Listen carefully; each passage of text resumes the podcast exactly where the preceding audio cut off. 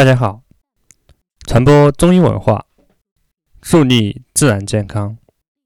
今天开始，我用我的方式给大家讲解《黄帝内经》。选择讲《黄帝内经》，是因为《黄帝内经》是中医基础。按照我的计划，目的是让对中医有兴趣的朋友能对中医有系统的认识和理解。我在此抛砖引玉。希望对中国传统医学的传承和发展尽绵薄之力。先说《黄帝内经》这本书的基本情况，《内经》是中国现存最早的一部经典医学著作，是中医学理论以及治病防病的基础源头。《内经》它是《黄帝内经·素问》和《黄帝内经·灵枢》两部组成。各八十一篇，一共是一百六十二篇。书中的这些文章主要是春秋战国时代写。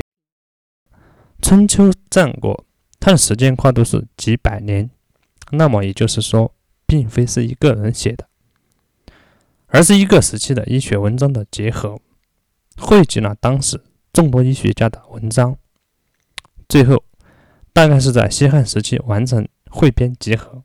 另外，在秦汉两汉时期，除了《内经》之外，还有其他的医学经典著作，比如《黄帝外经》《扁鹊内外经》《白氏内外经》旁篇，一共就是七版，但是只有《黄帝内经》流传下来。在历代中医学家中，把《黄帝内经》《伤寒杂病论》《金匮要略》《神农本草经》一起称为医学四大经典，不过其他三部都是出自《内经》之后。